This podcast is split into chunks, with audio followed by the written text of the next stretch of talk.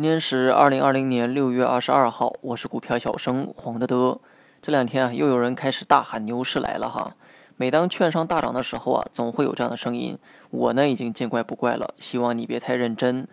毕竟啊，目前啊，只是像牛市，而非真牛市。也有专业人士称其为结构性牛市。那么，什么叫结构性牛市？指的呢，就是个别板块或者是行业走出了牛市行情，而非整个市场。如果要我解释的话，就是长得像牛市的非牛市，因为不管什么行情啊，总有板块出现逆势而涨。那么到底哪些板块正处在结构性牛市呢？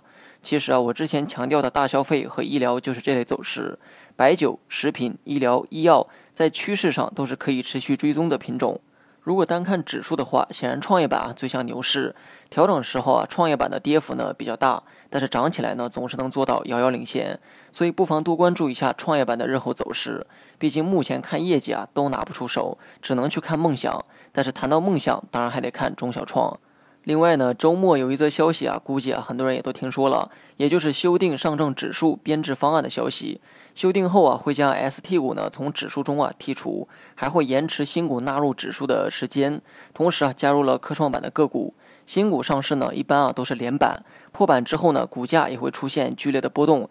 这次将新股延期纳入指数，也就规避了新股的波动对指数的影响，同时呢，也能避免个别巨无霸新股上市对指数的影响。而 ST 股啊，就等同于垃圾股的代名词，剔除掉呢也无可厚非。另外呢，还加入了科创板的个股，也算是增添了这个新鲜血液哈。毕竟上证除了国企啊，就是国资，大半的市值啊都来自少数的巨无霸。而这些大蓝筹呢，显然没有梦想，只会吃老本儿。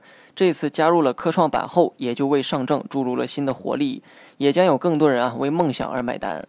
A 股呢还很年轻哈，还有许多需要改善的地方。我想这一代人啊是幸福的，可以亲眼见证这一切，也可以和中国的资本市场共同成长。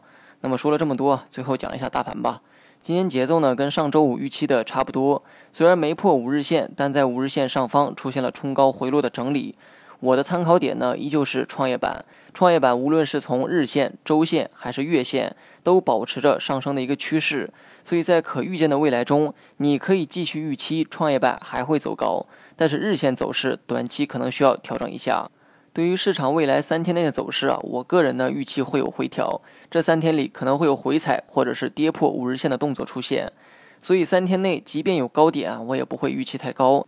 三天的时间按照调整去预期，但对于市场整体走势，我个人啊还是会保持乐观的一个态度，这也是我近一两个月一直以来的态度。好了，以上全部内容，下期同一时间再见。